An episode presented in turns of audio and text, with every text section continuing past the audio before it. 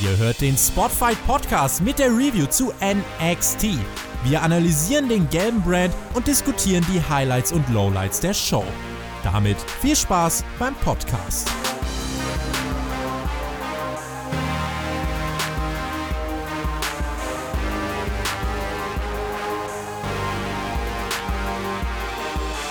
Herzlich willkommen zur neuesten Episode von Spotfight. Wir reden über NXT an meiner Seite. Ich bin Michael Schecki Schwarz an meiner Seite, wie auch jede Woche.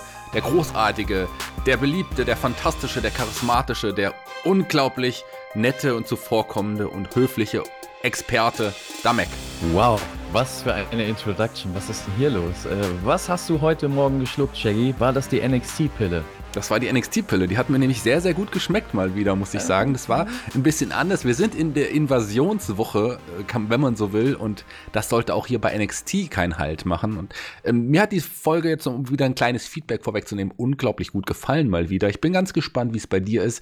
Ähm, lieber Maxer, wie fandst du denn die Episode? Ja, erstmal fand ich die Introduction jetzt sehr geil. Also jetzt bin ich gut gestimmt, ja. Nein, die Folge hat mich auch schon gut gestimmt. Also ich bin zwar mit der Meinung nicht ganz, äh, also ich habe noch kein wirkliches Fazit von den Gefühlen. Äh, werden wir gleich merken beim Review. Ähm, aber ich sag mal, das Ende hat mich voll und ganz abgeholt. Aber auch schon der Start. Also der Start ähm, war schon gut. Du sagst es, der Start war gut, denn hier hat man gleich The OC gesehen, ja, den Original Club, wie sie sich nennen. AJ Styles, Luke Gallows und Carl Anderson, die Backstage die Undisputed Era verprügelt haben und hier schon mal einen kleinen Eindruck geschnitten haben und dann direkt nach Mauro Rinaldos Introduction auch schon im Ring waren und äh, ja, das Mikrofon ergriffen haben, Mac. Genau, der OC startet mit einer Promo, also äh, AJ Styles, Gallows und Anderson. Geil. Also sowas direkt äh, zum Start in die neue Episode. Ähm, man wird gleich abgeholt und man hat direkt Star Power. Und jetzt kommt es tatsächlich dazu, was ich auch schon vor ein paar äh, Wochen angeteased habe. Ja, man kann als WWE einfach Stars, wie man will, hin und her schieben. Und äh, ich hatte das ja schon gesagt zum Turn von Finn Bella, dass äh, tatsächlich ähm, ich mit den Gedanken auch gespielt habe oder mit dem Fantasy Booking, was ist, wenn der Prinz auch seine Freunde mitbringt und äh, die Geschichte von OC, beziehungsweise in der Indie-Szene als Bullet Club bekannt. Ähm, und ja, jetzt wird tatsächlich damit gespielt. Zumindest sehen wir den OC, AJ Styles, wie gesagt, Gallows und Anderson mit einer starken Promo. Und ähm, ja, fordern natürlich das NXT-Universum heraus, nachdem ähm, NXT bei Raw und SmackDown eingegriffen hat. Ähm, auch sehr schön für mich als Zuschauer von, äh, sage ich jetzt mal, nur dem NXT-Produkt, äh, wurde mir die Story gut vermittelt, gut erzählt. Und ja, äh, ich wurde direkt abgeholt, wusste gleich, um was es geht, bis dann die Theme von Daddy, ja, erklungen ist. Daddy's Home, die ganze Halle chantet, Thomas Daddy's Home. Heißt. Daddy's, Daddy's home. home. ja. und äh, ja, Champa heißt sie willkommen und ähm, heißt aber auch seine Balls, wie er so schön sagt, willkommen. Und zwar den Bro und Keith Lee. Also, ähm, wir sehen hier tatsächlich die Formation äh, Champa, Bro und Keith Lee, also natürlich Matt Riddle, ähm, gegen den OC. Und ähm, wie man sich schon denken könnte, ähm, kommt es dann auch dazu, dass wir heute im Main Event einen Six-Man-Tag sehen und äh, das wird der Hammer werden. Ja, das wird der Hammer werden und das wurde auch gut. Das kann man schon mal jetzt schon mal vorwegnehmen. Ähm, du hast es gesagt, Daddy's Home. Ähm, er sagt ja zu Anfang noch, was ich übrigens richtig gut fand, er hat kein Problem damit, wenn die OC die Undisputed Ever verprügelt. Die mag er eh nicht. So, da sieht man wieder, dass zumindest innerhalb des NXT-Kaders noch der kleine Disput herrscht zwischen den einzelnen Parteien. Im Hauptroster, im Main-Roster, wenn man so will, da komme ich auch gleich nochmal darauf zu sprechen, ähm, da ist es ja so, wenn da ein, ja, wenn der NXT kommt und meinetwegen Kurt Hawkins verprügelt, arbeiten plötzlich alle zusammen, weil Kurt Hawkins müssen wir rächen, so in dem, als, als genau, Beispiel. Genau, und also das ist, äh, sieht man später auch noch, also später gibt es da auch noch mal ein, zwei Szenen, wo das aufgegriffen wird und das finde ich sehr, sehr wichtig und sehr, sehr stark. Also ähm, genau das muss es sein. Äh, ich sag mal, man kann natürlich Storylines verknüpfen oder man sollte sogar Storylines verknüpfen. Ähm, es macht das Ganze noch interessanter. Ähm, aber man darf da halt immer nicht vergessen, dass ja, man irgendwie auf die vorherige Storyline Rücksicht nimmt und dann nicht auf einmal, wie du sagst, äh, vorherige Feinde auf einmal zu Freunden werden und äh, danach wieder Feinde sind, sondern man hat das im Hinterkopf, das wird da aufge aufgegriffen und ähm, auch der Zuschauer weiß, okay, äh, hier gibt es sozusagen eine Dreierkonstellation oder mehrere Parteien, die sich alle nicht grün sind, alle nicht fein miteinander sind und das macht das Ganze sehr interessant und sehr heiß. Eben. Und ich finde es auch gut, dass man nur den OC jetzt hierher geschickt hat und nicht noch andere, vielleicht Underkader aus dem Hauptroster mit, mit äh, zu NXT geschickt hat. Nee, das war, das hat funktioniert, das hat ja, auch, sah gut aus die wirken vor allem wie Stars, ne? Ja. Also die kommen in die Halle. Ähm, AJ Styles auch, glaube ich, zum ersten Mal überhaupt bei NXT zu sehen und das war natürlich auch sehr interessant. Ähm, vor ein paar Jahren ist er ja zur WWE gekommen und da hat man ja spekuliert, wo wird er tatsächlich debütieren, wo werden wir ihn sehen. Ähm, viele sind davon ausgegangen, dass ein AJ Styles erstmal bei NXT zu sehen sein wird. Ist nicht passiert, er war dann gleich im Main Roster und hat da natürlich auch gleich ordentlich abgerissen. Und jetzt, nach all den Jahren, kommt er tatsächlich mal zu NXT. Also auch da für viele Fans, äh, glaube ich, sage ich mal, äh, so ein Highlight. Und ähm, ja, die Star Power war da. Also die drei da zu sehen, allein schon, wie sie sich Zeit genommen haben, wie sie in die Halle gekommen haben, wie sie ihre Charaktere haben wirken lassen ohne wirklich viel zu machen, außer jetzt natürlich am Mikrofon ein paar Worte äh, rauszuhauen. Das ist schon geil und ähm, ja, es hat man direkt gemerkt, das ist halt WWE. Ne? Das können sie. Sie haben halt die Star Power und können jetzt eben auch mit Star Power am Mittwochabend glänzen und glaube ich da in Sachen War nochmal eine Schippe drauflegen. Du hast, du hast es gesagt. Und was, was, was wir auch jetzt schon ein paar Mal angesprochen haben, den, den Begriff Main Roster, denn ein Jumper sagte auch, er wird immer gefragt, wann er endlich ins Main Roster kommt und er sagte, hey, er ist schon längst im Main Roster, denn NXT ist die eine Show. Und das fand ich auch vor allem cool. Und natürlich, Daddy's Home, ja, das, das, das war fantastisch. Und auch angesprochen hast du schon den Main Event der Show, der jetzt hier festgemacht wurde. Ähm, da habe ich mich dann super drauf gefreut, weil gerade, also ich meine, wir wissen, Riddle und, und Keith Lee und Jumper werden auch bei den Wargames dabei sein, aber hier werden sie es heute erstmal mit DOC zu tun bekommen. Und das ist natürlich ein Match, auf das wir uns alle dann gefreut hatten. Ja, definitiv. Und wie du sagst, NXT puttet sich hier selber over. Also ähm, es ist im Universum jetzt klar, dass NXT als, als dritte Brand dasteht und äh, eben nach oder mit SmackDown und Raw auf einer auf einer Wellen oder auf einer Höhe ist und ähm, zumindest äh, scheinen sie so viel von sich zu halten. Und das werden sie jetzt wahrscheinlich dann auch beweisen müssen. Ne? Survivor Series sagst du ja. Und ähm, an sich, dieses ganze Gebattle, ich glaube, das ist sehr, sehr interessant für den WWE-Fan. Ähm, man hat da auch mal einen Grund, ins andere Produkt reinzuschalten. Äh, vor allem, sage ich jetzt mal, die Fans von Raw und SmackDown haben jetzt mal einen Grund, bei NXT reinzuschalten, weil ja, die NXT-Leute haben sich in deren Shows gezeigt und jetzt auf einmal gehen die sogenannten Superstars runter, ähm, aus ihrer Sicht zu NXT, aber gehen sie wirklich runter zu NXT oder müssen sie bei NXT dann doch wieder eine Schippe drauflegen, um überhaupt mit den Leuten im Kader mithalten zu können? Also das ist sehr, sehr spannend und ähm, ja, ist eine geile Story, die da innerhalb des WWE-Universums erzählt wird. Da stimme ich dir auch 100% zu. Und ich bin gespannt auf die Einschaltquoten, die uns in den nächsten Tagen ja ähm, erwarten. Warten wir es ab. Ich glaube, wir werden hier vielleicht hm, also keinen keinen Sprung nach unten sehen, sondern vielleicht wird es wieder ein paar Schritte nach oben gehen, was die Einschaltquoten angeht. Das ist NXT auf jeden Fall zu wünschen. Definitiv. Kommen wir zum ersten Match der Show. Das war ein Rückmatch von vor ein paar Wochen. Damals hat Damien Priest Pete Dunne äh, besiegen können und ja, hier äh, war es am Ende umgekehrt. Ja, ähm, muss ich ehrlich sagen, äh, geile Ansetzung. Ich habe mich eigentlich drauf gefreut, auf dieses Match. Ähm, aber ich muss wirklich sagen, die ganzen Werbebreaks haben mir das Match ein wenig kaputt gemacht. Ähm, das war mir da leider zu viel mit den Werbepausen. Ähm, vielleicht auch vorher ging vielleicht die Promo ein wenig zu lang oder sie waren da irgendwie im Verzug irgendwo anders. Keine Ahnung. Ähm, ich fand das ein bisschen ungünstig gesetzt, das Match. Dadurch kam das nicht so stark rüber wie das vorherige Match, meiner Meinung nach.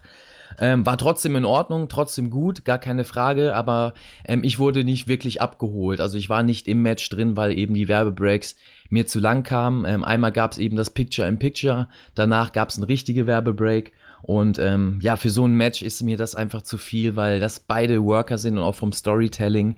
Äh, da musst du einfach dranbleiben, da musst du, ähm, ja, wirst du eigentlich durch die Story, die da durch die eigenen einzelnen Haltegriffe und einzelnen Aktionen wird äh, oder erzählt wird, abgeholt. Und wenn das halt unterbrochen ist, äh, ist es schwierig, da wieder reinzukommen. Das ist was anderes, wenn du ein High-Flying oder ein high-paced äh, Impact-Match hast, heißt mit vielen Spots, wo es weniger um Geschichte geht. Äh, da kannst du dann eher wieder reinfinden. Aber ja, das war für mich da ein bisschen der äh, Negativeindruck ähm, vom Match.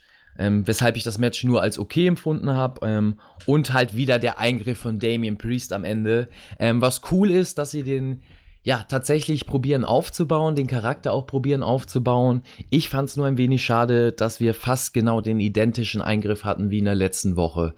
Ähm, heißt, er hat fast genau die gleichen Aktionen abgespult. Ähm, ja, es Wurde zwar ein bisschen jetzt damit geteased, dass eine Dreierkonstellation da entsteht. Heißt, äh, der äh, Priest hat, wurde angegriffen tatsächlich auch nochmal von Killian Dane mit dem Headbutt, als er auch auf Pete dann losgegangen ist. Also mal gucken, was daraus so entsteht. Ähm, ja, aber alles in allem war es halt ein Match und ein Segment, was für mich einfach nur in Ordnung war und da war. Ja, du hast ähm, eben ganz am Anfang gesagt, Eingriff von Damien Priest, natürlich Killian Dane, den du dann eben dann nochmal richtig, richtig gesagt hast. Gar nicht schlimm. Kill, ähm, ein Damien Priest hat hier erstmalig übrigens auch verloren ähm, im neuen Gimmick, aber auch durch eine unfaire Aktion äh, von Pete Dunne. Aber okay, so mag man Pete Dunne. Was die beiden auf jeden Fall gezeigt haben, dass beide unglaublich charismatische Typen auch sind. Die sind nicht nur gut im Ring, die sind auch wirklich charismatisch. Und die, äh, von beiden erwarte ich noch eine ganze Menge. Und auch ein, ein Killian Dane gefällt mir immer besser in seiner Rolle. Du hast es gesagt, es war fast eine identische äh, Abfolge wie in der letzten Woche. Aber man macht's, fährt zumindest die Geschichte auch irgendwie weiter. Und wenn man hier so eine Dreier-Konstellation äh, antießt, vielleicht kommt ja auch noch, auch noch ähm, noch an, kommen noch andere Leute hinzu, warten wir es ab. Aber das ist schon auf jeden Fall interessant. Also ich finde Killian den von Woche zu Woche ein Tick interessanter. Immer noch nicht super interessant, klar, aber ein klar, Tick interessanter. Ne? Also ist auch, ist auch ähm, mit der gleichen Abfolge, das ist auch WWE-Stil. Ne? Das ist ja nur mein persönlicher Geschmack. Ich finde es immer interessanter als Zuschauer auch. Oder ich denke auch für viele Zuschauer, wenn es halt so ein bisschen variiert in den Eingriffen. Äh, aber bei WWE ist das so. Ne? Nicht nur ähm, bei solchen Attacken, sondern halt auch, wie die Wrestler zum Ring kommen oder äh, gewisse, sage ich jetzt mal, äh, Reihenfolgen, wie die Leute in den Ring ähm, oder um den Ring platziert werden. Das ist bei WWE immer das gleiche Schema. Ähm, ist auch ein Stilmittel, eine Geschichte zu erzählen oder sage ich jetzt mal, einen roten Faden drin zu haben, eine Identität zu haben. Das ist eben WWE-Brand. Ähm, mir gefällt das nur nicht so. Ne? Also ich finde es immer schöner. Wie gesagt, hätte er da wieder den Eingriff gemacht, aber diesmal hätte man eine andere Facette von ihm gesehen. Ähm, erzählt natürlich dann auch nochmal meiner Meinung nach den Charakter ein bisschen tiefer. Äh, wenn er dann nochmal eine andere Aktion auspackt oder äh, anders kreativ eben seine Gegner bearbeitet und nicht das gleiche Schema macht. Ähm, ich finde immer, der Face oder derjenige, der die Aktion dann zum zweiten Mal einsteckt, ähm, sieht da immer so ein bisschen blöd aus, ne? als ob der sich halt nicht über seinen Gegner informiert oder auch nicht das Produkt der letzten Woche gesehen hat, wenn man mal aus Fansicht ähm, ja das Ganze bedenkt, ne, der, äh, weiß ich nicht, das ist dann für mich nicht so schön erzählt einfach, aber es ist persönlicher Geschmack. Also vom Großen und Ganzen sage ich ja, war alles okay. Persönlich hat es mich nur nicht so ganz abgeholt wie in der letzten Woche.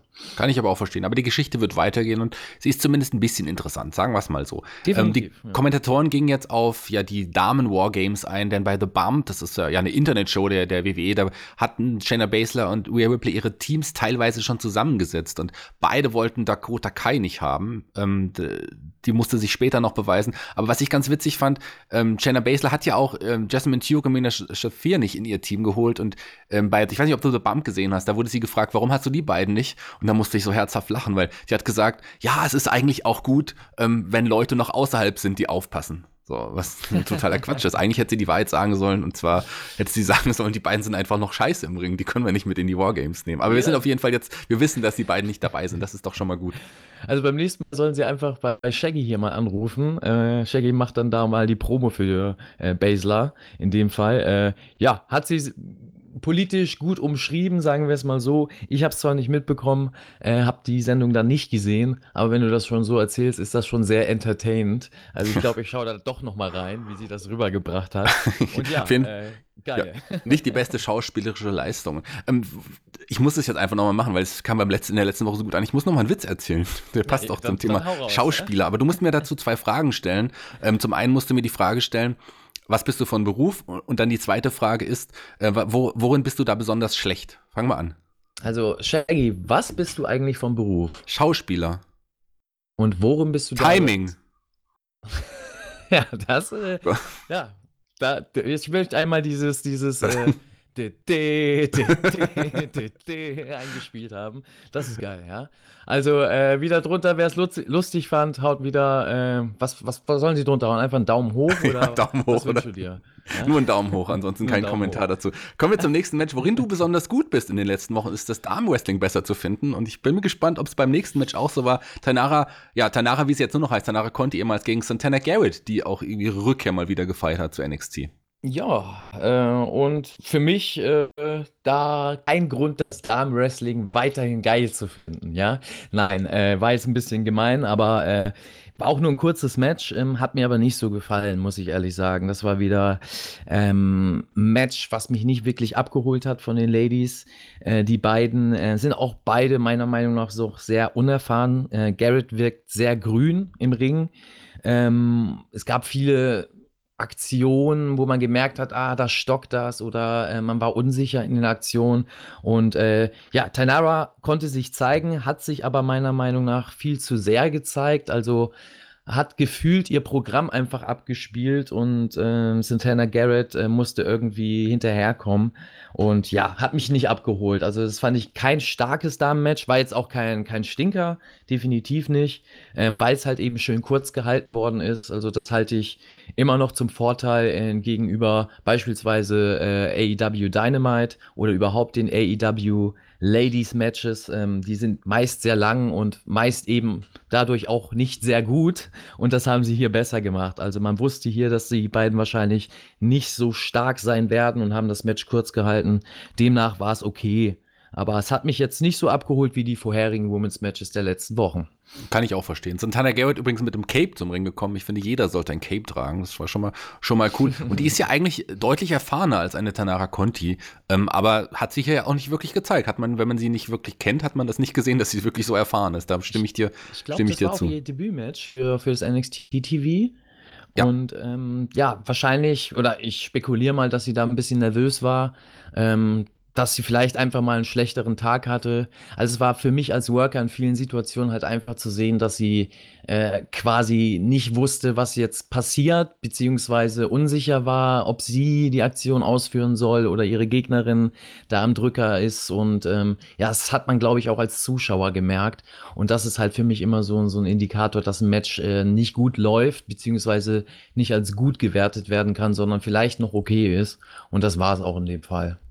Ja, eine äh, Tainara, die ja eigentlich als Ziel auftritt, hat jetzt auch endlich mal einen Sieg einfahren dürfen im NXT TV. Das hat, die hat ja sonst sich in den letzten Wochen, Monaten eigentlich immer nur hinlegen müssen. Ähm, die hat sich aber danach richtig gefreut. Die hatte sogar Tränen in den Augen. So feiert eigentlich ein Heal einen Sieg nicht. Ähm, aber ähm, egal, sagen wir es mal so. Ein paar Kicks waren schon, die, die hat schon einiges drauf. Die kommt ja aus dem Kampfsport, aber ähm, da muss auf, also muss sie auf jeden Fall noch deutlich arbeiten, um sie noch ja, im größeren Rahmen einsetzen zu können.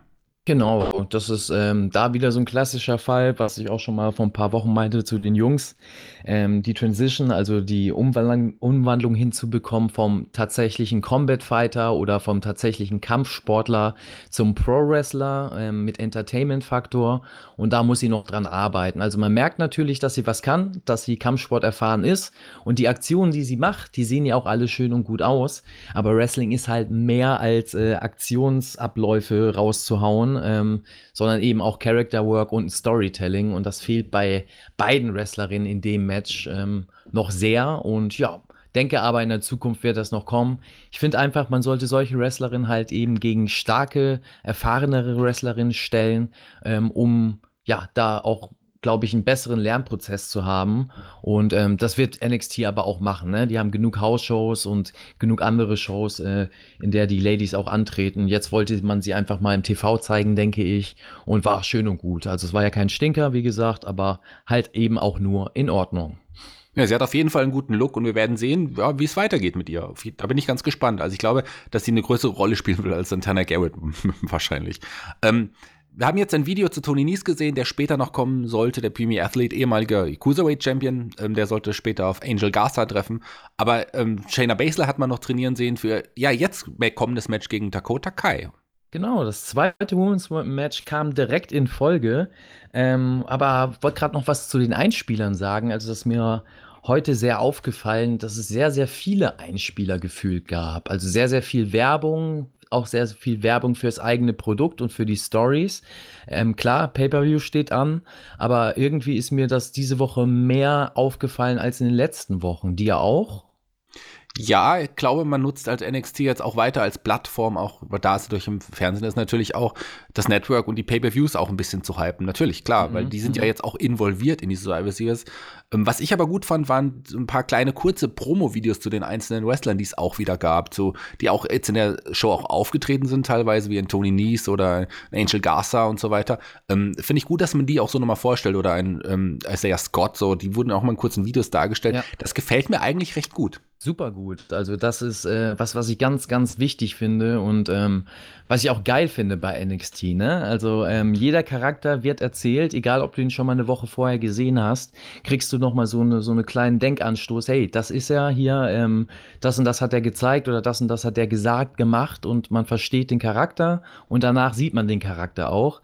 Also ganz klassisch eigentlich so, wie es die WWE oder WWF damals schon gemacht hat mit ihren Charakteren. Zwar wurde es da ein bisschen anders dargestellt, indem man meist so ein Live-Segment oder ein Pre-Tape-Segment äh, reingestreut hat. Heißt, ähm, der Wrestler stand einfach mit einem Kommentator bzw. mit einem Moderator dort und hat da ein paar Worte zu seinem Gegner gesagt und man konnte dadurch den Charakter ganz deutlich erkennen.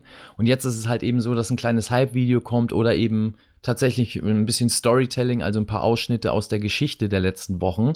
Und äh, finde ich sehr gut bei NXT. Also ähm, das fehlt mir vor allem halt, äh, sage ich mal, bei anderen Wrestling-TV-Shows, nicht nur AEW, sondern generell, wenn man so auf den Markt guckt, ähm, fehlt mir das ganz oft, dass zwischendurch der Zuschauer nicht abgeholt wird, der gerade mal ins Programm schaltet. Ne? Also wir reden ja hier vom TV-Programm und man muss halt auch immer bedenken, dass es da genug Leute gibt, die ein bisschen rumseppen, die vielleicht nicht immer in dem Produkt sind und ähm, ja, dann bleiben die mal hängen und wollen tatsächlich das Produkt sehen, werden aber nicht wirklich abgeholt, wenn sie nicht wissen, wer da eigentlich vor einem steht. Und das macht NXT super. Ne? Die erklären das, wie gesagt, nochmal und du wirst perfekt abgeholt und hast dann auch Bock oder halt nicht Bock auf den Charakter, der gleich kommt. Und das hatten wir hier auch. Ne? Also ähm, hier wurde man geteased und der Charakter kam auch später. Doch erstmal kam es jetzt zum eben zweiten Ladies-Match. Ähm, Dakota Kai gegen Basler. Und ähm, ja, Dakota Kai hat vorher aber auch noch was angesagt.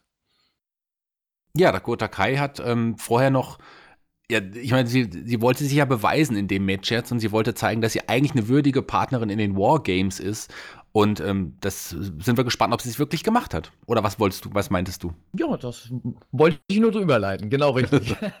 Ach, du machst jetzt die Überleitung, das ist sehr ich gut. Ich habe jetzt mal die Überleitung gebracht, ja, ja, weil es mir wichtig war, dass sie, dass man da nochmal erwähnt, dass sie halt vorher eben die Ansage gemacht hat.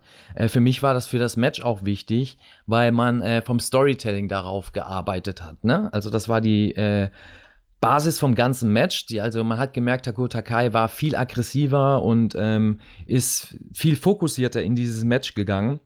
Ähm, das Match hat mir auch bis zu dem Zeitpunkt sehr gut gefallen, ähm, an dem man, sage ich mal, äh, das Knie von Dakota Kai bearbeitet hat.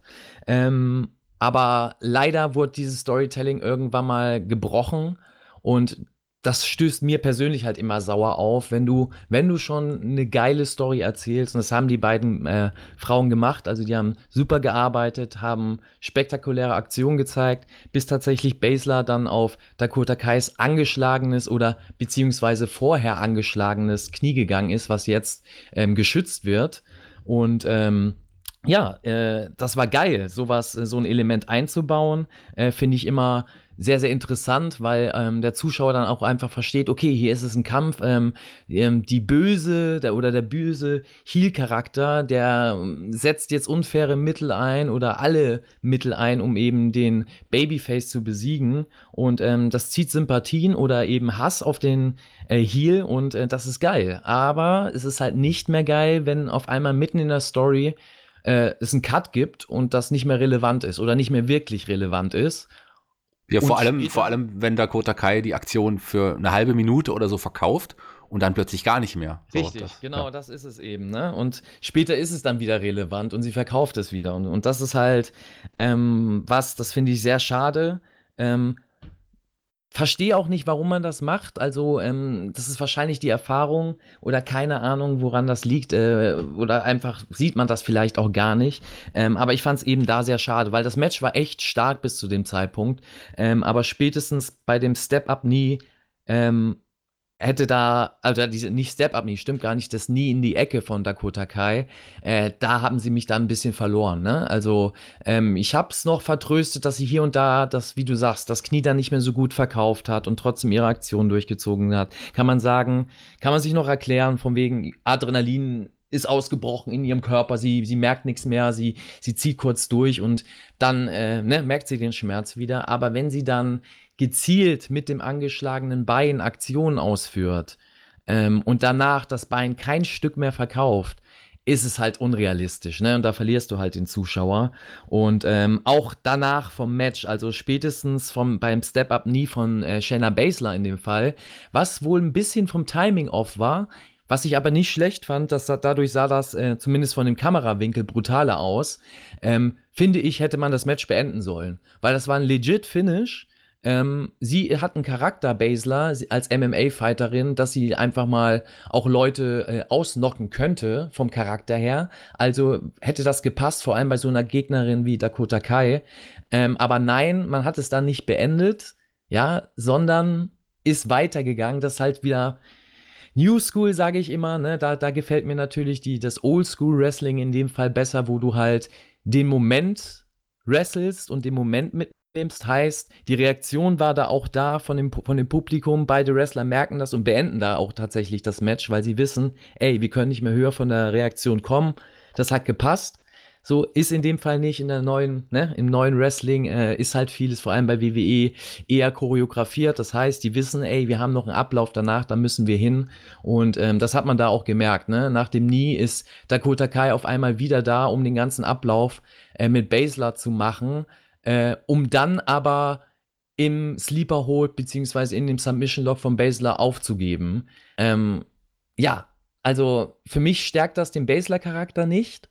Es hätte den Basler-Charakter mehr gestärkt, bei dem Knee Strike äh, Dakota Kai zu besiegen. Und Dakota Kai sah danach auch nicht besser aus, bloß weil sie aus dem Knee Strike ausgekickt ist und danach weggechoked worden ist. Also ne, der, der Sinn dahinter war für mich nicht, äh, oder Benefit dahinter war für mich nicht groß genug, um das so zu machen. Dementsprechend, ja, war das Match in Ordnung, aber es hätte durch, äh, durchaus stärker sein können, meiner Meinung nach. Und da waren in den letzten Wochen die Ladies-Matches deutlich besser. Ähm, von der Arbeit, genauso auch vom, vom Storytelling, finde ich.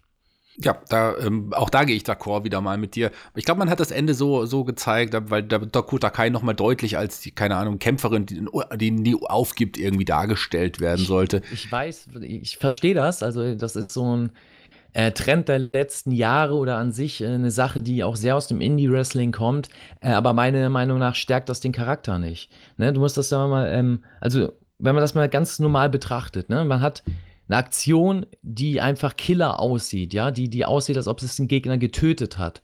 Warum beendet man da danach das Match dann nicht einfach? So, das ist doch realistisch. Ne? Es kann doch mal passieren. Lucky Punch. Selbst der beste Fighter kann mal durch einen Lucky Punch verlieren. Und das ist doch viel authentischer für den Zuschauer und viel charakterschonender, äh, wenn das mal passiert, anstatt der Gegner kickt danach wieder aus. Also eh eine Person, die viel schwächer aussieht als, als in dem Fall Basler, kickt nochmal aus so einer Aktion aus. Ähm, heißt, die Aktion vorher war doch nicht so hart, obwohl sie mit am brutalsten im ganzen Match aussah. Ähm, um danach, eine halbe Minute danach, doch zu verlieren in einem unspektakuläreren Lock für den Zuschauer. Ne? Realistisch ist das, dass man jemanden auschokt, gar keine Frage. Aber für einen Zuschauer sieht das doch zehnmal spektakulärer aus, bei so einem Knee-Strike oder bei einer High-Impact-Aktion äh, ja, den Sieg zu sehen, als bei einem einfachen, langweiligeren Submission-Hold. Ja, also wobei also würde ich euch auch mal fragen, ja. euch Zuhörer, ne, was ihr denn interessanter fändet. Seid ihr da äh, eher bei meiner Meinung, dass man eben in dem Fall bei dem Knee-Strike hätte beenden sollen? Oder äh, findet, findet ihr das völlig in Ordnung, dass sie danach nochmal auskickt, sich nochmal zeigen darf, zeigen darf, wie stark sie ist und dann doch ausgechoked wird? Also was ist da interessanter? Würde mich mal interessieren. Was ja, der, der Kirifuda-Klatsch, wie, wie ähm, Shayna Bases Aktion auch, auch heißt. Ähm, vielleicht wäre es besser gewesen, wenn sie dann nicht aufgegeben hätte, sondern einfach bewusstlos geworden wäre oder so. Keine Ahnung. Ja, ähm, das wäre auch eine Lösung gewesen, definitiv. Ne? Und ist mir ist klar, dass man da den, den Finisher overbringen will vom Basler nochmal, aber man kennt den. Ne? Man kennt sie als Champion, zumindest wird sie so erzählt. Und äh, für den neuen Beobachter wäre es auch kein Abbruch gewesen, hätte Basler mit dem Knee-Strike gewonnen. Ne? Also Basler ist ja nicht ein Wrestler äh, oder heutzutage sind eh viele Wrestler, definieren sich nicht mehr über ihre Finisher, weil aus denen eh ausgekickt wird. Ja. Trotzdem wird dieses Element wieder erzählt oder trotzdem wird der Finisher gestärkt in der Erzählung in anderen Matches, obwohl das nicht mehr so wichtig ist, ne? Heutzutage. Das war damals was ganz anderes, wo beim Finisher Finish war, ja, da war das Match vorbei. Und wenn das Match ähm, oder wenn er das irgendwie angesetzt hat, egal ob das Match eine Minute stattgefunden hat oder zehn Minuten, konnte der Zuschauer in 95 Prozent der Fälle davon ausgehen, dass das Match beendet ist. Das wird ja heute gar nicht mehr als Erzählelement so wirklich eingebracht oder kaum noch. Heißt, heute wird ja eher damit erzählt, dass ein Finisher eher ein Signature-Move ist, der angesetzt werden kann und mit denen ich Matches gewinnen kann, aber auch der Gegner trotzdem oft genug auskickt, weil man damit eben Nearfalls aufbaut. Weil es heute, ja, gefühlt für manche einfacher ist, damit zu spielen und das Publikum zu kriegen, als mit Character Work und anderem Storytelling. Ne? Also da könnte ich jetzt auch weiter ausholen, aber es geht zu tief, ja. Vielleicht haben die äh, NXT-Offiziellen dir ja auch jetzt zugehört und äh, werden das berücksichtigen zukünftig, wie man die Aktion einsetzt. Ich, ich, ich, sag, ich sag mal so, eine Dakota Kai, die ist ja wirklich der klassische Underdog. Also das ist, glaube ich, Roster, rosterübergreifend im Moment bei der WWE so ähm, wirklich jemand, mit dem man mitfiebern will, so wirklich der klassische Underdog, so einfach von ihrer Darstellung und auch, auch von optisch. Ähm, und ja, das macht man Fall. schon cool. Hätte, aber hätte das den Underdog geschadet, nach dem Knee-Strike zu verlieren? Gar nicht. Nach einem Lucky Punch? Also, ne?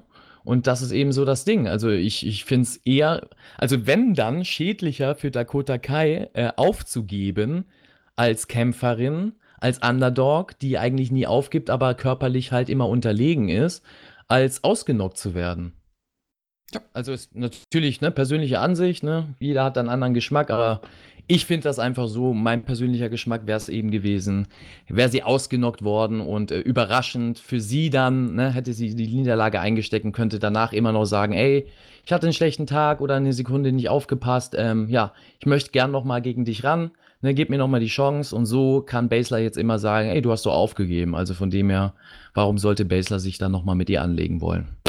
Ich verstehe das, äh, bin, äh, verstehe absolut, was du sagst und sehe seh das auch so ein bisschen so, aber ähm, ich finde es in dem Fall nicht ganz so tragisch wie du, von, aber wo wir uns auf jeden Fall einig sind, ähm, dass Shafir und Duke wahrscheinlich nicht die Superstars der, von NXT oder der WWE sind, denn die haben nach dem Match auch nochmal auf Dakota Kai eingeprügelt und dann, dann kamen die restlichen Mitglieder der bereits feststehenden Teams für das Wargames-Match äh, zum Ring, eine Io Shirai, eine Bianca Belair, eine ähm, Candice LeRae, wen habe ich vergessen? Äh, Shirai, LeRae, Bel Air, äh, Ripley. Rhea Ripley, genau. Rhea Ripley genau. kam auch und noch zum Ring. Natürlich, äh, und Tegan Knox. Mhm. Ja. So, und äh, ja, wurde dann, dann ging der Brawl los und äh, dann kam unsere Hip-Hop-Lady, ja, die gute Mia und hat dann ordentlich aufgeräumt. Also äh, mit dem Candlestick äh, hat sie alle bearbeitet äh, ordentliches Statement gesetzt und äh, ja, das wird ja später dann nochmal aufgegriffen. Ne? Ja, lass uns da direkt doch einfach äh, drauf zu sprechen kommen, weil ähm, das schließt ja eigentlich direkt an dieses Match an. Ähm, ne, Rhea Ripley mit ihrem restlichen ähm, Teammitgliedern und ähm, Dakota Kai und Miriam standen dann noch Backstage und Rhea Ripley hatte sich jetzt entschieden, wer das vierte Mitglied werden soll. Genau, und zwar äh, hat sie gesagt, dass tatsächlich äh, Ying das ta tatsächlich äh, Mitglied werden soll, weil sie sich bewiesen hat, in dem Fall durch die einfache Attacke mit einem Kendo-Stick, aber egal, weil sie sich bewiesen hat und äh, Dakota Kai eben ihre Chance irgendwie ja, verwrestelt hat in dem Fall. Ähm, ja, aber Dakota Kai hat das irgendwie dann so hingenommen, äh, ja, da hat man ein bisschen mitgefühlt mit ihr, hatte man ein bisschen Mitleid. Äh, mit ihren großen Augen hat sie sich angeguckt und hat gesagt, ja, ist in Ordnung. Und äh, man dachte schon so, oh ja, die Arme, jetzt hat man doch schon wieder Mitleid mit ihr, ja. so. Genau so. Vielleicht hätte sie beim Knee Strike äh, pin, sich pinnen lassen sollen, vielleicht wäre sie dann Mitglied geworden, ja, wer weiß. vielleicht dann. Vielleicht hätte dann Ripley gesagt, gut, jedem großen Kämpfer, ne? Also Lucky, ähm, Lucky Punch. Lucky Punch, ne? Aber ja, da siehst du, hätte sie nicht aufgegeben. Siehst du, Ripley weiß Bescheid, ja? Ja, aber wie, das ist auch spannend, wie es auf jeden Fall in der Geschichte weitergeht. Es fehlt ja noch ein Mitglied im Team Basler. Ähm, naja, eine Dakota Kai will ja vielleicht auch bei den Wargames mitmachen und vielleicht sorgt sie dafür eine Überraschung. Wer weiß das schon? Ja, wer weiß, was da alles noch so passiert. Also, man kann gespannt sein. Also ist auf jeden Fall gut aufgebaut, die Wargames. Man weiß Bescheid. Äh, der Krieg kann kommen oder äh, ja, äh, die Schlachten können kommen, auch bei den Mädels. Und ähm, ich bin nicht weniger gehypt bei den Mädels als bei den Boys. Also äh, super geile Arbeit bis jetzt. Ja, und die Boys kamen auch als nächstes Backstage Cathy Kelly äh, mit Tommaso Jumba, Matt Riddle und Keith Lee. Die wollten noch nicht verraten, wer ja viertes Mitglied im Team ist. Die wollten sich erstmal auf den OC konzentrieren, denn der ist heute Abend dran. Oh ja. Und dann kamen wir zum Number One Contenders Match für die NXT Cruiserweight Championship. Angel Garza gegen den Premier Athlete Tony Nies. Und ich muss noch mal sagen, und eine Lanze brechen für Angel Garza. Ich glaube, das ist aktuell mein heimlicher Liebling bei NXT. Ich finde den wirklich fantastisch. Ich musste da auch direkt an dich denken. Ja, als ich Garza gesehen habe, dachte ich, ah, das ist doch wieder der äh, Favorite von Shaggy. Aber ich kann es nachvollziehen. Der Typ ist cool. Der Typ zieht auf jeden Fall Reaktion. Äh, merkt man sofort, wenn er in die Halle kommt. Äh, selbst in der kleinen Full Sail Arena. Und ähm, ja, Tony Nies, der Premier Athlete, ähm, kam da raus. Ähm, ja, hat also das ist das Einzige, was mir dort negativ aufgefallen ist, eine schreckliche Random Theme. Also diese, es gibt nichts anderes, was, weiß ich nicht, was, was ein Wrestler äh, schlechter overbringen kann als eine schlechte Musik und das hat er. Das ist so random. Ähm, ich meine, er ist eh ein Charakter, deswegen ist er ja der Premier Athlete. Also es geht darum, dass er eben Leistung bringt und eben nicht so die Charisma-Bombe außerhalb ist. Ähm, und das kann man mit so einem Charakter gut erzählen. Aber äh, dann auch so eine langweilige Musik zu haben, ähm, weiß ich nicht, das bringt. Äh, nichts Positives mit. Und äh, ja gut, soll es auch bei ihm nicht. Er soll ja äh, als, äh, sage ich jetzt mal, Heel nicht wirklich äh, attraktiv wirken fürs Publikum. Dennoch soll er Reaktion ziehen. Und ähm, ja, es ist einfacher, einen Wrestler, sage ich mal, Reaktion ziehen zu lassen, wenn der Charakter hat, als nur durch äh, reine Wrestling-Aktionen. Aber gut, ähm, hat er trotzdem gut gemacht. War auch ein starkes Match. Was ich super gut finde von NXT-Seite aus, ist, dass sie endlich äh, wieder Championships aufbauen oder die gut darstellen, heißt, es gibt ein Number One Contender Match. Ja, ich habe schon äh, als ähm, sage ich mal, Nies rauskam, ah, Angst gehabt, oh nein, jetzt gibt es das Cruiserweight Title Match, jetzt kommt Leo Rush raus und ähm, ja, gut, wir haben ein Random Match, ist aber nicht so gewesen, Number One Contender Match, sehr geil, das heißt, äh, es geht um was, der Titel wird wichtiger dargestellt, man muss sich die, den Spot erst erkämpfen und das Match, das war richtig gut. Also, ähm, genau so sollte man Cruiserweight Wrestling beziehungsweise Cruiserweight Wrestling ist eigentlich Schwachsinn, der Titel eigentlich auch, weil heutzutage ist alles Cruiserweight Wrestling.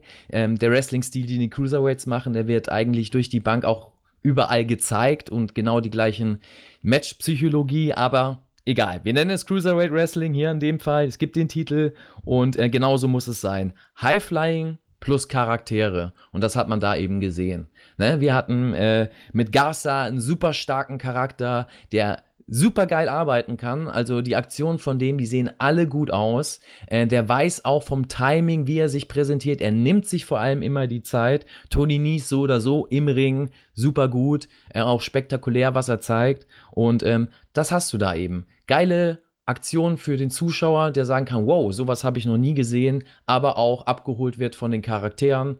Ähm, so gefällt mir Cruiserweight Wrestling und war ein geiles Number One Contender Match.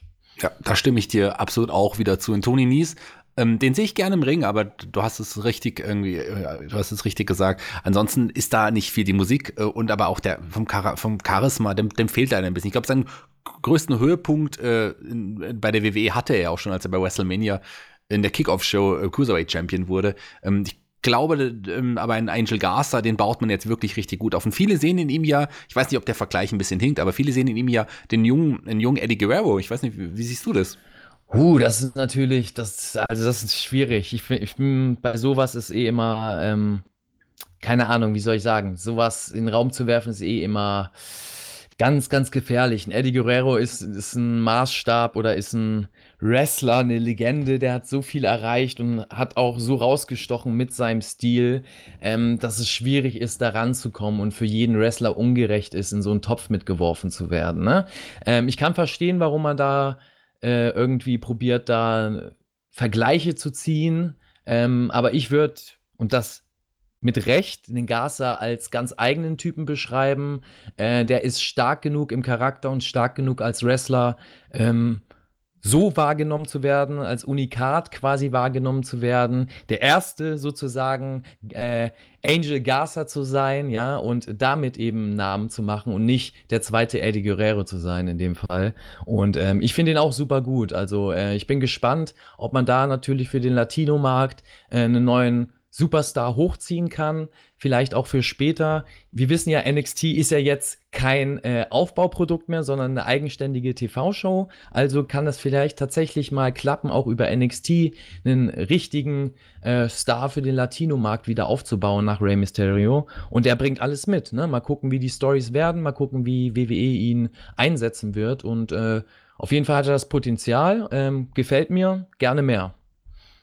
Eine Aktion gab es ja noch von ihm nach dem Match, und zwar die Ohrfeige gegen Leo Rush, der ihm eigentlich die Hand geben wollte. Also da baut ja. man schön das Match für die nächste Woche auf. Ja, fandst du das gut aufgebaut? Also die Reaktion von, von Leo Rush äh, danach vielleicht nicht unbedingt, weil der ja dann das weggelacht hat, aber so, aber ein, zu genau einem, Angel, einem Angel Gaza passt das schon so ein bisschen. Ja, das, das und so gebe ich dir recht. Also Gaza ist ja er ist ja ein Face-Charakter, der aber sehr arrogant ist, also der, der, der, der von sich selbst überzeugt ist und Spaß hat an dem, was er macht. Ja, ähm, und ich fand das Segment nicht gut. Also, das war das einzige äh, Minus am ganzen Match, eben das, das Segment danach, ähm, weil ich sehe es immer aus, aus so einer Sicht für, für die äh, Story oder für den Abend, was man da erzählt, was man den Zuschauer erzählt. Und äh, ich fand nicht, ähm, oder ich finde es immer, man sollte Segmente oder Matches streichen, die Charaktere eher schädigen ähm, oder die einen Charakter eher schädigt, anstatt den weiterzubringen. Und das fand ich in dem Segment. Ähm, man, es hätte vollkommen gereicht. Gasser hat gewonnen, er feiert sich, er geht raus und in einem anderen Segment danach oder in einem Highlight-Video oder einem, in einfach in der Bauchbinde wird geschrieben, Leo Rush gegen Gaza nächste Woche. So, in der nächsten Woche gibt es vielleicht nochmal ein Teaser-Video zu Leo Rush, das mit der nochmal erklärt wird und wir haben das Match. Beide Charaktere sind stark, Rush als Champion, Gaza als Herausforderer, Fan weiß Bescheid. So, jetzt ist es aber so, dass der Champion rauskommt, Gaza steht vor ihm, der Champion bringt das, gut, das ist natürlich auch immer eine Könnensfrage, ein bisschen komisch rüber mit dem Handshake und Gaza will ihm die Hand geben kriegt dann eine geklatscht vom Herausforderer und der Herausforderer geht raus. Also, was hast du dadurch gewonnen? Sieht der Champion dadurch stärker aus? Sieht der Herausforderer dadurch stärker aus? Durch diese Aktion, die da passiert ist? Ja, ich weiß, was, ich weiß, was du meinst. Der Champion sieht auf jeden Fall nicht stärker aus. Aber ich sehe in Angel Garza ganz anders als du. Ähm, das ist äh, super, dass wir da verschiedener Meinung sind und auch den, den Charakter anders sehen. Für mich ist das kein Face, der sich gut findet. Für mich ist das ein Heal. Also er, ich finde, er ist der so kommt. angesetzt, aber er wird so nicht angenommen. Also bei NXT wird er deutlich als, als, als, als, als, äh, guter oder als, als Face-Charakter vom Publikum angenommen, an den Zuschauerreaktionen. Der kriegt Pops, Gut, mag auch die neue moderne Ausrichtung sein. Das ist äh, so, dass das ja sehr verschwimmt, ne, gar keine Frage. Aber so wie er arbeitet, allein schon, er macht viele Aktionen im Ring, die darauf ausgerichtet sind, beim Publikum zu begeistern und die Publikum, vom Publikum einen Applaus zu erkämpfen. Und er macht weniger Aktionen, um das Publikum gegen sich aufzubringen. So, und äh, das heißt ja nicht, weil man arrogant ist oder ein, eingenommen von sich selbst, dass, dass man dann äh, ein Böser ist. Da gibt es äh, perfekte Beispiele oder die größten Namen, The Rock, äh, Rob Van Dam, äh, Mr. Perfect, das sind alles Charaktere gewesen in der Vergangenheit, die natürlich als Heel gestartet haben, aber die später ähm, zum Face umgewandelt worden sind, ohne als Face tatsächlich zu agieren, weil sie einfach cool vom Publikum oder als cool vom Publikum empfunden worden sind und später dann auch mit den Aktionen begeistert haben. Und das ist beim Gaza definitiv der Fall. So, und ich sehe den eher als Face als als Heal, weil wenn ich ihn als Heal sehen würde, würde ich ihn eher als schlecht einstufen, weil er dann für mich seine Rolle nicht rüberbringt, damit ich ihn hassen kann als Heal. Ganz einfach. So, und Ganz- als, und als Face äh, sehe ich das sehr gut, was er macht. Als arroganter Face, als edgiger Face, eben nicht der klassische, hey, wir sind alle gut drauf und ich mache nichts Böses Babyface, sondern eben Babyface mit Ecken und Kanten, also ein neumoderner Babyface. Und äh, das finde ich interessanter in der Ansetzung auch gegen Leo Rush. Weil auch in diesem Segment sieht man ganz eindeutig, finde ich, Leo Rush wirkt viel unsympathischer als Garza. Liegt vielleicht daran, dass er es ist, wahrscheinlich. aber Das ist eine andere das Frage. kann natürlich auch sein, das kann auch sein, aber als Rush da rauskommt, ihm die Hand hinstreckt, wirkt er doch sehr, sehr arrogant und Ja. sehr, sehr von oben herab. So, ne, der kleine Mann, der da rauskommt mit dem Titel um die Schulter oder auf der Schulter. So, und Garza wirkt da eher wie der coole, ja, von, klar, auch von sich selbst eingenommene äh, Wrestler, aber der wirkt eher sympathisch. Er lächelt dabei, er gibt den Klatscher, nimmt ihn gar nicht ernst. Das Publikum poppt dafür. Ja, die poppen nicht für Leo Rush und, und, und äh, es gibt keine Heat gegen Gaza wegen, wegen, dem, wegen der äh, Ohrfeige, sondern klar, ein paar Buhrufe gibt es, aber Hauptteil des Publikums findet das geil. Das ist, die, ist eine große Reaktion in der Halle. Ne? Und deswegen sehe ich das persönlich eher als, als umgedrehtes äh, Heel-Face-Match, also Gaza eher in der Babyface-Rolle und Leo Rush eher in der Heel-Rolle. Auch wenn das vielleicht nicht so gewünscht ist, aber so wird es mir erzählt oder so kommt es bei mir definitiv an. Aber spannend. Äh, Fragen wir doch die Hörer, wie seht ihr das denn? Äh, Wer ist für euch hier Face und wer ist Heel? Schreibt es uns, schreibt es in die Kommentare, würde mich wirklich sehr interessieren, welcher Meinung ihr seid. Und ähm, einem, ich würde dich gerne noch nach, nach einer Meinung zu Angel Garza fragen. Wie findest du denn seinen Finisher, den diesen Wing Clipper? Ist was anderes. Also ähm, finde ich gut, dass, dass ähm, man Aktionen zeigt, beziehungsweise ich bin eh immer ein Freund davon, wenn ein Wrestler raussticht mit seiner oder eine Aktion macht, die nur er macht. Ne? Das ist so ein bisschen Oldschool ähm, Wrestling oder Oldschool hört sich immer so an oder Wrestling, wie ich es kennengelernt habe, auch als Fan in den 90er Jahren. Jeder Wrestler hatte seine Signature Moves, jeder Wrestler hatte seine Finisher Moves, die hatte auch nur der Wrestler und ähm, das ist heute halt schwieriger und es ist dann erfrischend, wenn man eben so eine Aktion sieht, die mal was anderes ist. Ne? Also ob das jetzt von der Ausführung geil ist oder ob man darauf steht, auf so eine Crunch-Bombe, sage ich jetzt mal so für den Wrestler, ähm, ist immer so eine Frage, aber ähm, ich finde es frisch, ich finde es cool und habe die Aktion äh, zumindest im Mainstream-Wrestling so noch nicht gesehen. Nö, ist ja eine Aktion ähm, gegen den Bobbes, sag ich mal. So. Ja, und vor allem gegen den unteren Rücken. Also Ja. bei mir äh, würde die Bandscheibe da auf jeden Fall wieder auf, aufschreien, ja? Ja, du solltest auf deine Bandscheibe aufpassen, auf jeden Fall. Wer auch auf seine Bandscheibe aufpassen sollte, sind die folgenden beiden Wrestler, ähm, die wir jetzt im nächsten Match gesehen haben. Das Match hätte ich fast unterschlagen. Äh, Dominik Dijakovic gegen Isaiah Swerve Scott. Jo. Ja, das äh, War ist da. in Ordnung, dass du das unterschlagen wolltest, das Match. Es Ja. war aber da. es, es war da. Ja, ähm, deswegen sagte ich am Anfang äh, der Episode, beziehungsweise vom Podcast, dass ich noch so ein bisschen unschlüssig bin mit meiner Meinung. Es gab sehr, sehr viel Gutes in der Show, auch wenn sich das jetzt vielleicht gerade nicht so angehört hat, weil wir ein paar Sachen oder ich ein paar Sachen hinterfragt habe. Trotzdem fand ich bis jetzt die Show äh, sehr angenehm und hat mich in vielen Sachen sehr, sehr gut abgeholt.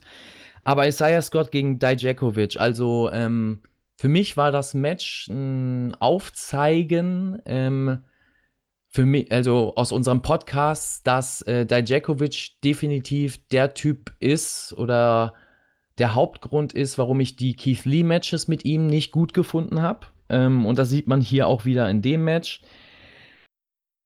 Ich weiß nicht. Ähm, Isaiah Scott, Charakter noch erzählt, alles schön und gut. Ähm, aber keine Ahnung, das Match war einfach nicht gut, ja.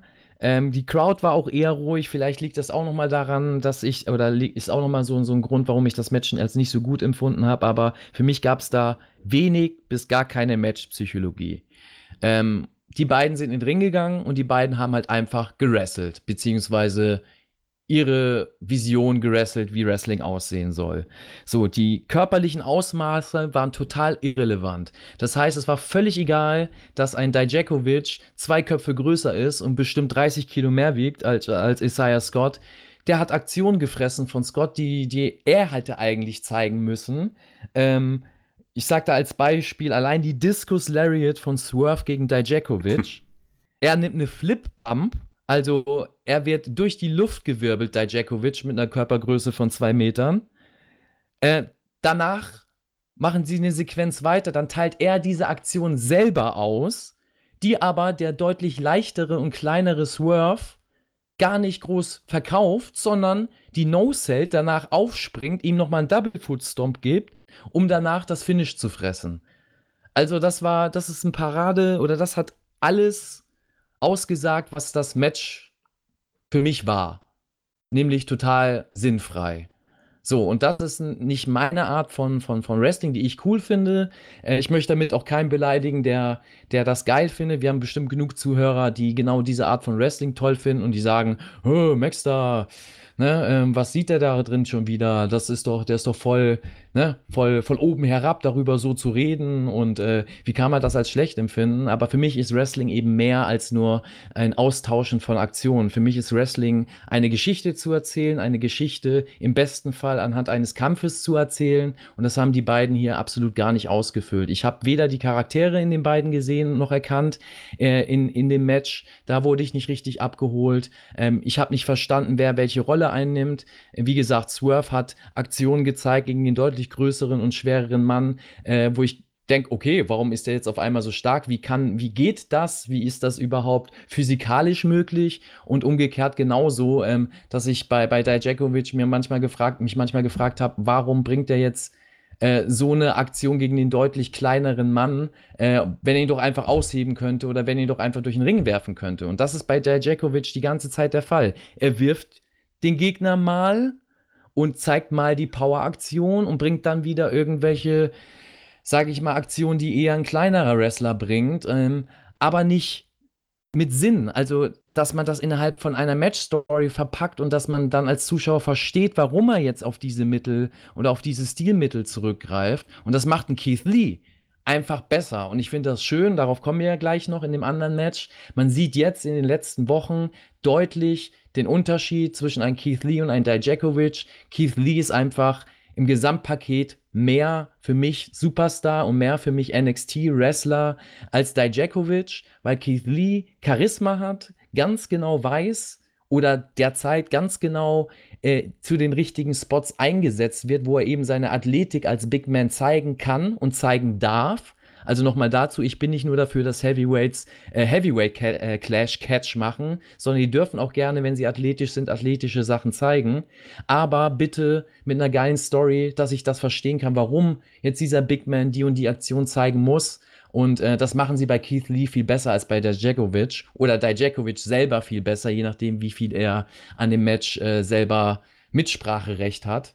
Und ähm, ja, der, also mir gefällt er nicht. Mir gefällt er äh, einfach nicht in der Erzählung der Zeit bei NXT. Also eine persönliche Ansicht. Aber das Match ähm, ja, hat mich absolut nicht abgeholt und war für mich an dem Abend das Lowlight.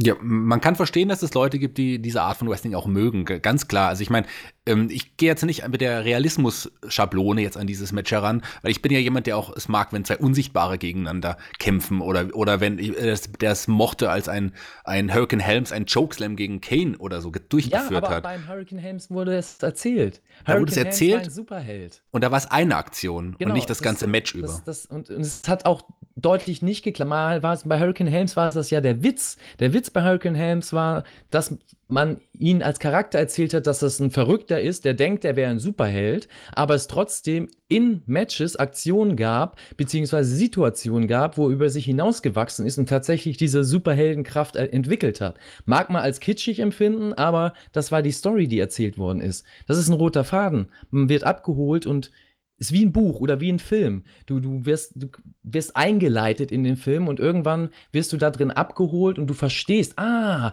darum macht der Charakter das und das.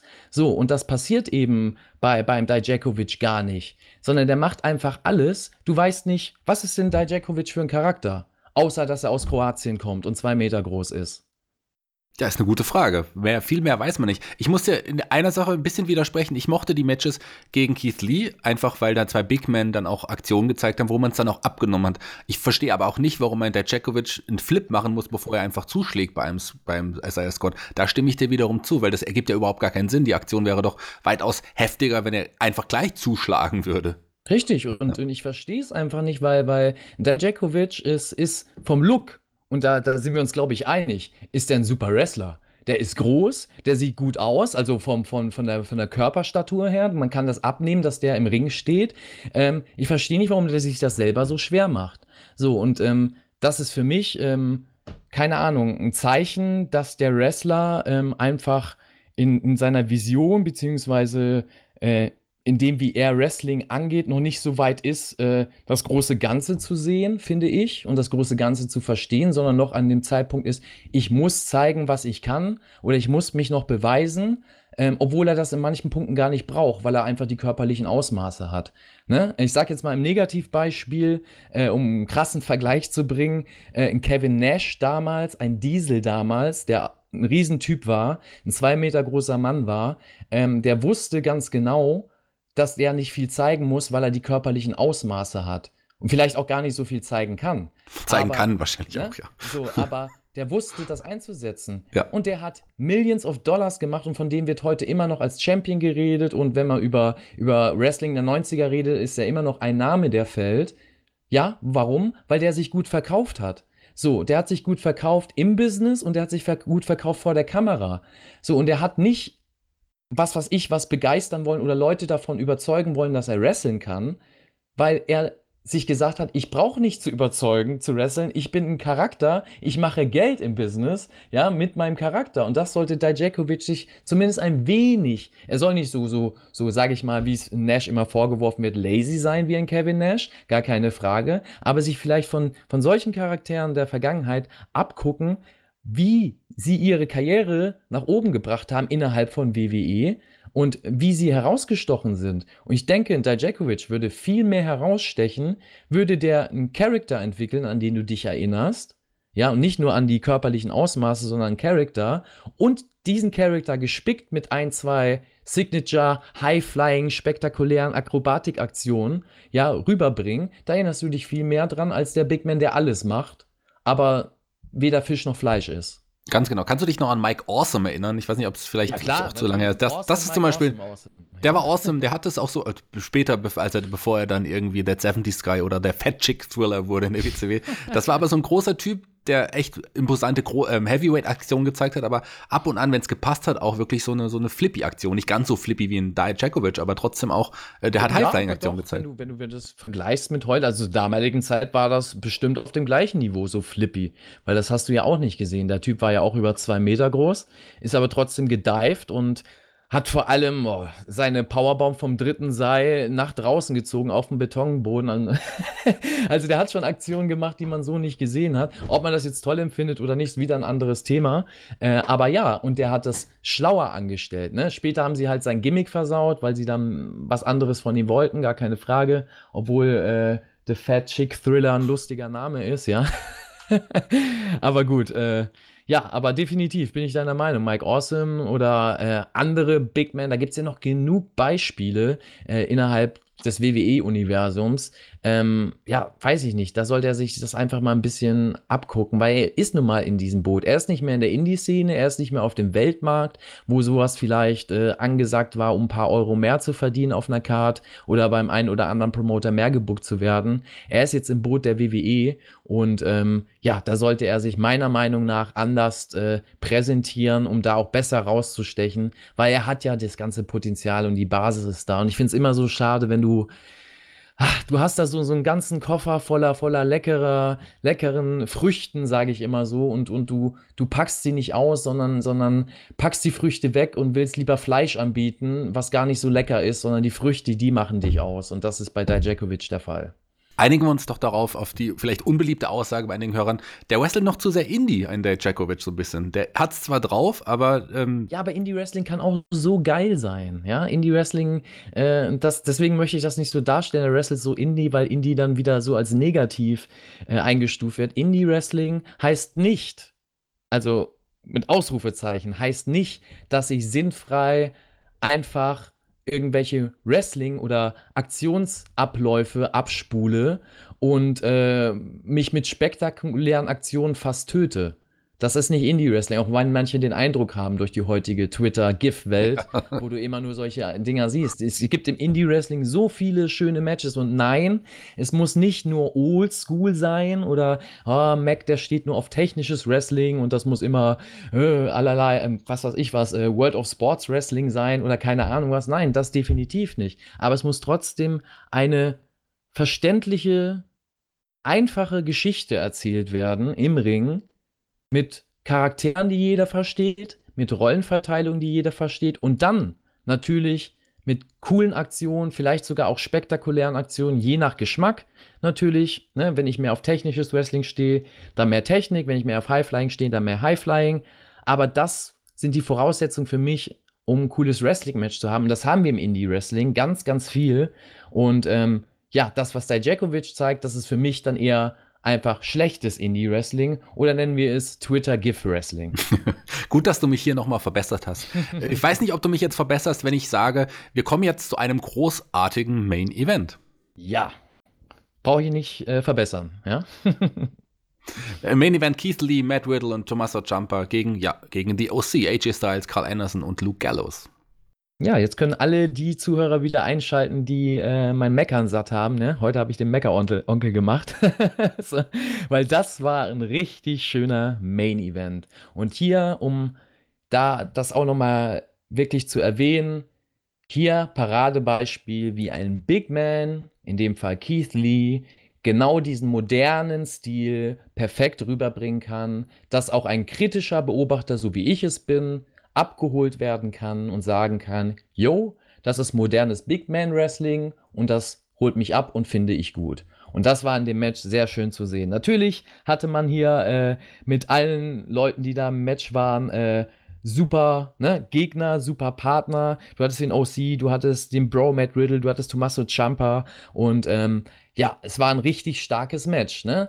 Im Match ist nicht alles glatt gegangen. Es gab da so eine Aktion, ähm, so ziemlich oh, kurz vor Ende des Matches mit Matt Riddle, der ist ziemlich, ja, sagen wir es mal so, gefährlich gedived. Ähm, der ist nämlich am obersten Ringseil bei einem Backflip hängen geblieben und das hätte ganz schön nach hinten losgehen können. Also für alle Beteiligten, sowohl für Riddle als auch für die, die dann die Knie oder die Beine auf den Kopf oder auf den Nacken hätten kriegen können und dadurch natürlich ordentliche Nackenverletzungen, äh, ja, raus entstehen hätte können. Also von dem her kann man froh sein, dass das glatt gegangen ist, aber das war das Einzige, was auch für den Zuschauer, denke ich, so ein bisschen aufgefallen ist, dass da irgendwas nicht so rund lief. Aber sonst äh, ein richtig starker Main-Event. Du hast Stars im Match gehabt, du hast gutes Wrestling gehabt, du hast vor allem mit den Stars die jungen und neuen Wrestler wie Keith Lee schön aufgebaut, schön aussehen lassen. Ähm, ja, Keith Lee, dieses, dieses äh, Keith Lee Gallows, äh, oder dieser Keith Lee Gallows-Moment im Match war cool, um zu zeigen, ey, Keith Lee ist ein Big Man und der wirkt sogar bigger als ein Big Man aus dem vermeintlichen Main-Roster, in dem Fall äh, Gallows. Und ähm, war ein Match, was mich vollkommen abgeholt hat und für mich sozusagen auch äh, ja, die Rettung, ja, Rettung hört sich jetzt so negativ an. Die Show war ja nicht schlecht, aber für mich so sage ich mal, ein guter Schlusspunkt war äh, für die Show, äh, weil dort wurde ich nochmal abgeholt. Das habe ich als richtig gut empfunden und ja, kann dann auch sagen, dass ich als NXT im Endeffekt dann, wenn ich eine Wertung gebe, dann eher als gut empfinde als als schlecht. Ne? Und ähm, das ist immer wichtig, dass man am Ende der Show rausgeht mit einem guten Gefühl und das haben sie hier total rübergebracht. Und was ganz, ganz wichtig ist, ist, dass man damit tatsächlich spielt. Ich habe es geteased, Shaggy, vor ein paar Wochen, ja. Man spielt damit, dass man in die Storylines, beziehungsweise Storylines, die auf dem Weltmarkt passiert sind, nun bei NXT so ein bisschen aufgreift. Dadurch natürlich den einen oder anderen Fan zieht, der aus dieser Region kommt. Und ja, man lässt hier tatsächlich Stories ähm, übereinander laufen, verknüpft sie und wir haben am Ende des Matches tatsächlich den Eingriff beziehungsweise das Dazustoßen vom Prince David, nenne ich ihn jetzt doch mal, ja. Er kommt dazu, unser Finn Bella ist am Start, äh, es wird die Geste gemacht, sie machen das Bullet Club Zeichen, ich nenne es mal Bullet Club, weil die meisten Zuhörer sicherlich wissen, was ich meine. In dem Fall halt der OC äh, mit Prince David oder Finn Bella, wie du ihn auch nennen magst. Ähm, es wird geteased, dass es tatsächlich die Gruppierung gibt, äh, richtig geil. Ähm, ist eine Sache, die mich auch persönlich interessiert, weil ich es einfach aus, aus äh, Worker-Sicht richtig geil finde, dass man diese Stories verknüpft und jetzt kann man in so viele äh, Richtungen spinnen und man kann so viel erzählen und was kann alles kommen und ja, die Spekulation, also oder die Fantasie im Kopf, die ist angeregt. Man, man fängt an, über das ganze Thema nachzudenken und das will man doch bei so einem, bei so einer Konstellation. Und ähm, auch Leute wie Champa wurden wieder rausgestellt aus dem Match, äh, beziehungsweise sind in dem Match rausgestochen ähm, und man hat sie aufgebaut und ja, plus, plus, plus. Also man hat nichts Negatives gemacht, man hat kein schlecht aussehen lassen, man hat alte Stories aufgegriffen, neue Stories erzählt, Wargames aufgebaut. Geiler Main Event. Was sagst du? Ja, äh, bin ich absolut auch deiner Meinung. Die, die, du meinst die Too Sweet Geste, Geste Too Sweet, ähm, genau, ist als eigentlich was auch die, die NWO gemacht hat, genau. Die ja vom Bullet Club genutzt worden ist und die ja jetzt im Main Roster, glaube ich, auch von AJ Styles und OC soweit genutzt wird, oder? Genau, Genau, die nutzen Ab sie natürlich auch. auch. Triple H, ja. auch Triple H, ich meine, das auch ist ja auch ein Zeichen. Es hat ja auch, das war ja auch mal die Klick-Geste quasi auch, die haben genau, das ja auch benutzt. Daraus ist das ja entstanden. Ne? Also diese Geste, also kleine, kleine Story, ja, brauche ich nicht auszuholen, es kennen bestimmt die meisten Zuhörer, aber ist ja entstanden aus der Klick. Äh, aus der Klick ist die NWO und die D-Generation X entstanden. Äh, später wurde das quasi alles wieder zusammengeführt. Dann gab es im Weltmarkt, im Indie-Wrestling-Markt, äh, Wrestler, die sich gedacht haben, ey, das war doch eine coole Sache. Wir waren früher als Kinder selber Fans von den beiden Gruppierungen, also von der D-Generation X und von der NWO. Und wir kreieren jetzt unseren eigenen Stil daraus und haben eben diese, diese Too-Sweet-Geste, äh, beziehungsweise diese, diesen Wolf, den man da zeigt, äh, mit aufgenommen und aber auch diese Suck-It-Pose. Und äh, die Wrestler sind jetzt übrigens zu sehen bei AEW, ja, und bei New Japan. Und ja, das hat man dann zu New Japan getragen und hat dort eben den Bullet Club entstehen lassen. Ähm, für alle, die den Bullet Club nicht kennen, würde ich euch einfach mal empfehlen, bei uns beim Spotify Podcast oder auch so bei YouTube einfach mal Bullet Club einzugeben, äh, zu gucken und zu hören, was es darüber zu berichten gibt. Also eine sehr, sehr interessante Story. Ähm, das hat auch eben die Charaktere ausgemacht, die wir heute im WWE-Programm sehen. AJ Styles, äh, Finn Bella, der OC. Ähm, dadurch sind die überhaupt bei WWE. Und ähm, ja, das greift man jetzt alles wieder auf. Also das, was eigentlich die letzten zehn Jahre um die Wrestler passiert ist, also auch persönlich außerhalb des Wrestling-Zirkus passiert ist, äh, greift man quasi mit dieser Story jetzt wieder auf. Und das bringt für mich einen ganzen Schlag Realismus rein. Das ist authentisch. Ähm, man, man tut nicht mehr so und da hat ich immer so ein Problem mit vorher bei WWE. Äh, ihr seid jetzt bei WWE und alles, was vorher war, ist egal. Äh, wir erzählen eure Geschichte neu. Nein, man greift das auf und sagt, ja, es gibt eine Vorgeschichte, die haben alle eine, eine äh, Hintergrundgeschichte und das bringt für mich Charaktertiefe rein, das bringt für mich einen ganz anderen Stellenwert rein, weil man jetzt auf einmal auch wieder andere Matches mit in die Rechnung bringen kann und sagen kann, ey, Bella war auch mal Prince David und hat auch mal um den und den Titel gekämpft in der Gruppierung und AJ Styles genauso. Und auf einmal haben die ein ganz anderes ja, Ranking im Stellenwert wieder im Vergleich zu anderen Wrestlern. Also geil. Richtig coole Story und ich glaube auch, äh, das WWE-Universum kriegt da was ganz Frisches erzählt, weil sie den Bullet Club zumindest noch nicht kennen. Bevor ich gleich nochmal den Bogen zum Bullet Club schließe, nochmal ganz kurz zum Match zurück. Keith Lee verpasst am Ende AJ Styles den Pound, der Referee ging K.O. und, oder wurde zumindest getroffen. Dann kam Finn Baylor, wie du es gesagt hast. Und letzten Endes war das Match ein No Contest. Finn Baylor hat noch eine Aktion gegen Matt Riddle gezeigt und, ähm, dann gab es diese, diese Geste, diese Too-Sweet-Geste mit, mit äh, zwischen Finn Baylor ja, und AJ Styles. Der Finn Baylor beziehungsweise hat die Kanonen ausgepackt. Und dann kam aber jemand, der auch mal zeitweise bei Bullet Club war, nämlich Adam Cole. Und der attackierte Richtig. nicht nur AJ Styles, sondern der attackierte auch Tommaso Ciampa. Und das, deswegen sage ich, es ist so interessant jetzt alles, wenn man diese Hintergrundgeschichte kennt. Du sagst es, er war auch mal beim Bullet Club und er kommt rein und äh, attackiert beide. Ne? Also er macht äh, da deutlich klar, dass er äh, quasi Undisputed Error ist oder doch nicht. Es gab ja dann doch wieder den Stare-Down und man kann, man kann da mit allem spielen. Das ist halt sehr interessant. Ähm, also auch für mich als, als äh, sage ich jetzt mal, wissenden äh, NXT-Zuschauer, der sehr viel Background-Wissen hat und viel Einblick hat, und jetzt mal tatsächlich nur aus der, aus der Story, also aus der Fansicht, ähm, ist das so viel Material, man kann jetzt spekulieren, ne? Macht Adam Cole, turnt er im Endeffekt doch äh, zu, zum, zum OC und, und äh, Bella ähm, Freundschaftsbund? Wird, wird es tatsächlich da den neuen Bullet Club geben oder bleibt er mit der Undisputed Era und oder wird es eine große Undisputed Era geben? Was passiert da? Ne? Das ist sehr, sehr interessant und ich finde das geil. Das macht auch für mich, ähm, das wissen ja die Zuhörer, ich bin kein großer Fan von Adam Cole und äh, das macht für mich den Charakter sogar interessant. Und ähm, ich will wissen, was da in den nächsten Wochen passiert und will auch ihn im Ring sehen gegen die jeweiligen Leute. Und äh, somit für mich alles richtig gemacht. Alles richtig gemacht und wir haben es ganz am Anfang ähm, schon angesprochen. Es war auch cool, dass ein Adam Cole auch ein Thomas Jumper attackiert hat und nicht nur ähm, nicht nur jetzt quasi zusammengearbeitet im NXT. Ich meine nicht so wie die wie die Leute das äh, bei War machen, die sagen, wir kämpfen alle montags und weil wir montags kämpfen, mögen wir die nicht, die mittwochs kämpfen und freitags genau. kämpfen. So. Ja, das hast Sondern, du vorhin schon gesagt am Anfang von der von der Show. Genau das. Ähm, das ist das, was, was ich auch richtig geil finde. Ne? Man verknüpft hier Storylines, man behält den roten Faden, heißt, das macht Sinn.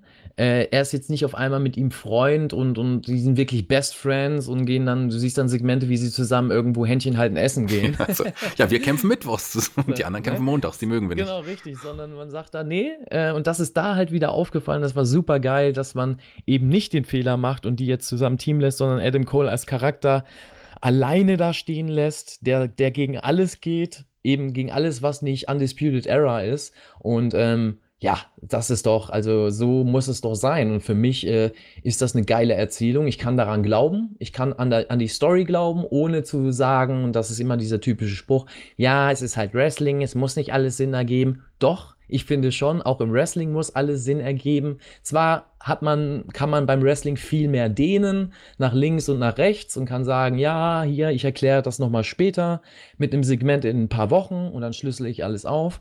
Aber für mich äh, muss es trotzdem Sinn ergeben. Und das macht NXT super. Vor allem in den letzten Wochen äh, fällt mir sehr stark auf. Ähm, vor allem seit zwei, ja, also vor Wargames die Zeit, ähm, vor dem War tatsächlich.